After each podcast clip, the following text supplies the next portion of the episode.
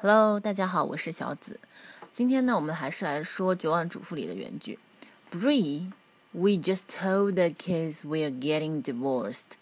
It's time to spoil them a little.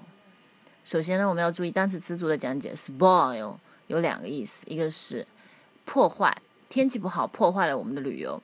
Our our trip was spoiled by bad weather. Our trip was spoiled by bad weather. 宠坏他的孩子被他宠坏了。She spoils her kid. She spoils her kid. 翻译讲解，我们首先要注意这个 kids, kids, getting 这个 t 的怎么发？divorced, divorced, spoil, spoil。连读和吞音，我们来看一下。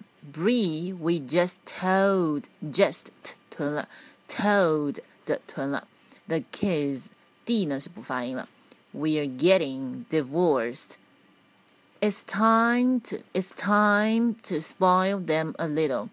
Spoil them a little 也可以连读 them them a little little 这个单词要注意这个 dark l 的发音。